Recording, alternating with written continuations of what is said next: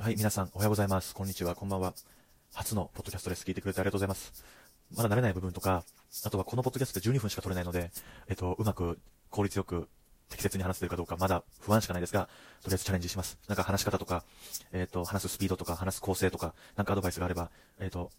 バシバシいただけるとありがたいです。あの、嫌ったりしないんで、あの、直接ストレートに来てくれるとありがたいです。はい。で、今日は、えっ、ー、と、12月3日に投稿した、えっ、ー、と、ブログ、タイトルが教科書問題、なぜ授業準備が大変なのかに関連した内容をお話ししたいと思います。で、見てない人のために説明すると、12分の時間の枠がもったいないので、えっ、ー、と、この、を聞く前に一回ブログを見てから聞かれた方が、あの、スキーマが活性されて、より分かりやすくなるのかなって思います。で、えっと、今日、で、まあ、順番にお話ししたいのが、あ、えっと、話す順番を、まあ、説明すると、最初に、僕はじゃあ、民日好きなの好きじゃないのとか、どんなテキストが好きなのっていう話と、次は最小労力ですね。ブログにも書きましたけど。で、三つ目は、お楽しみということで、最後まで聞いていただけるとありがたいです。じゃあまず一つ目、じゃあどんな教科書が好きなのか。で、え結論から言うと、えっ、ー、と、民日は好きだし、使い慣れてるし、あの、あれをベースにいろんな活動を考えるのが好きなんですね。で、まず、じゃあそれがなんでかっていうと、自分のクリエイティブさが試されてる感じがするんですよ。で、その、じゃどこにそれを感じるかっていうと、あれをあのまま進めても、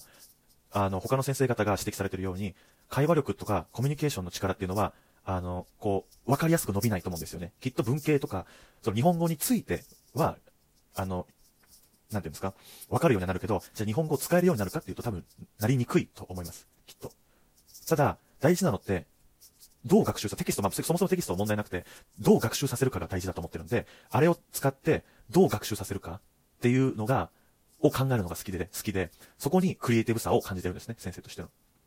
で、まあ、これは無駄か無駄かじゃ、無駄じゃない、このを考えること自体が無駄か無駄かじゃないかっていう話もあるんですけど、もう多分趣味の範囲に入ってるんで、そこは、あの、誰かに、いや、その、おかしいだろって言われる筋じゃないかなって思いましたって自分の趣味を誰かに否定される理由はないですよね。別に好きだからやってるみたいな。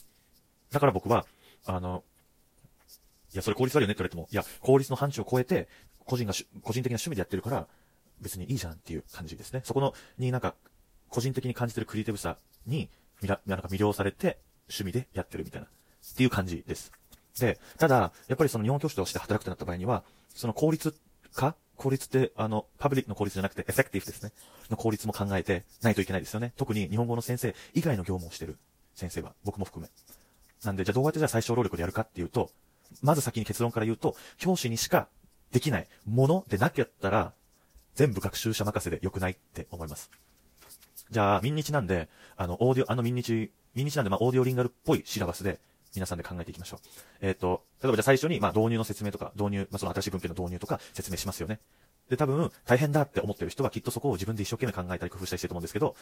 いや別にそこは理解するのが目的なわけで、だったら、ブログでも書きましたけど、あの、一番わかりやすい方法でやればいいんじゃないのと思います。で、多分その文献の説明っていうのは、えっと、いくらでもネットで調べたら載ってるし、それこそ民日の解説書っていうのは各言語で出てるんで、それ、そういうの使ったらどうかなっていうふうに思います。そうすれば、それを使えば、まず理解させるっていう目的の部分はクリアできるし、先生が準備することはほぼないっていう。で、えっと、その次に行くと、えっと、あれですよね、正確さの部分ですよね。パターンプラクティスとか、そういう練習をしますよね。で、多分大変だなって思ってる人はきっと、あ、自分でカードを用意したりとか、自分で文字カード用意して、提示して、なんかいろんなパターンプラクティスの種類をやって、なんか拡大練習とか、えっ、ー、と、質問練習とか、なんか、あの、リピートとかやったりするよねっていうの。教師が主、あの、主体で、はい、じゃあ何々さんどうぞ。で、Q を出してや、やったりすると思うんですけど、別にそれの Q を出したりとかするのって、先生じゃなくてもよくないですかあの、学習者に、そのカードを渡して、えっ、ー、と、学習同士でやってもらったらどうですかその練習は。そうすると何がいいかっていうと、まず先生は、に時間が空くから、各学習者に、あの、フィードバックをする時間が増えます。そして学習者同士で練習をするから、えっ、ー、と、学習者一人当たりの練習時間も増えますよね。もし先生が一人で、もし10人の学習者がいたら、最初、一人目、二人目、三人目、四人目、五人目、ずっと待たないといけないじゃないですか。でも、学習者を分けたら、あの、練習時間増えますよね。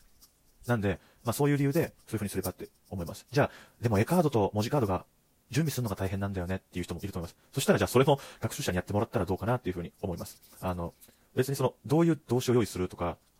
なんですか？じゃあその絵カードとか文字カードを用意する考えるのは確かに先生がやらなきゃいけないのかもしれないです。どういうのが適切かとか。ただ、それをなんか教材を作ってもらうとか、えっ、ー、と、作る、あ、作ってもらうとか作るとか、そこの部分って別に先生じゃなくてもできるじゃないですか。ですか。だから、だから、それは学習者にお願いしたらいいんじゃないですかって思います。クラスだったら特に、多分一人がやる時間って少ない、そんな多くないと思いますよ。うん。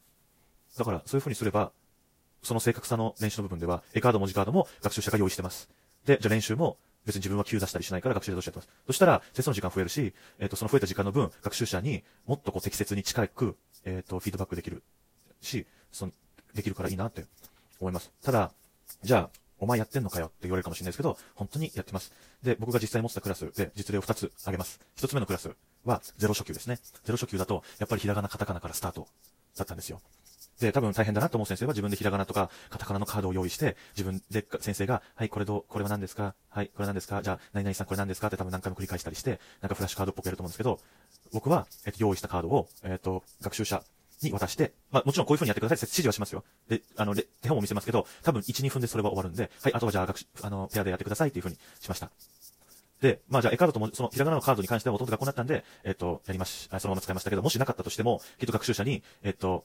じゃあノートにあいうえおって書いてみようってやるんだったら、その絵カードに書いてみようっていう、絵カードか文字カードに書いてみようっていう設定にして、暗示的に準備させて気づいたら、はい、これみんなが作ってくれた、書いてくれたものはみんなの教材になりますっていうふうに最終的になる感じですね。で、あともう一つのクラスですね。もう一つのクラスは、えっ、と、N5 から N4 の間くらいですね。で、その時は、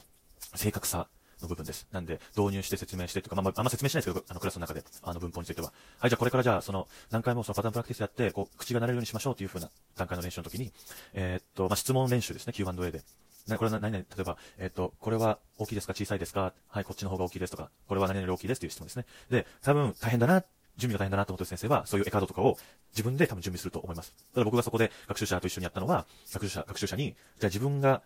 で、絵を描いて、どういう質問したいかっていうのを考えて、じゃあその質問するためにはどういう絵が必要で、じゃあ自分で絵描いてみましょうってやって、まあ、5分ぐらい描いてもらって、で、学習者で書き終わったら、学習者が学習者にその絵カードを見せて Q&A の練習をする。で、どんどん、あの、答えた人がじゃあ次質問する人で答える人を指名するっていう、このパンパンパンっていう感じですね。っていう感じでやらします。やら、やってもら、やってもらいました。そうすると、学習、その時に先生がやってることって別にカードそもそも用意しなくていいし、学習者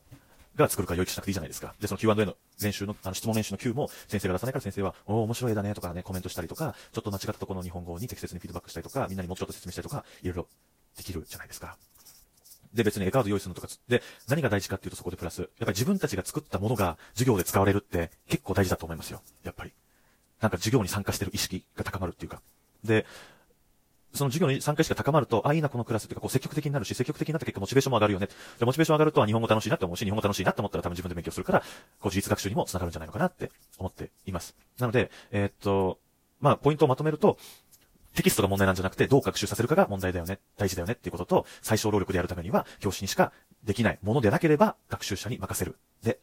いいと思います。ということで、そろそろ12分なんで、こんな感じで終わりたいと思います。フィードバック、なんか聞きたいこと、話してほしいことあれば、遠慮なく、Twitter、もしくは、えっ、と、ラジオトークの質問から送るからお願いします。ありがとうございました。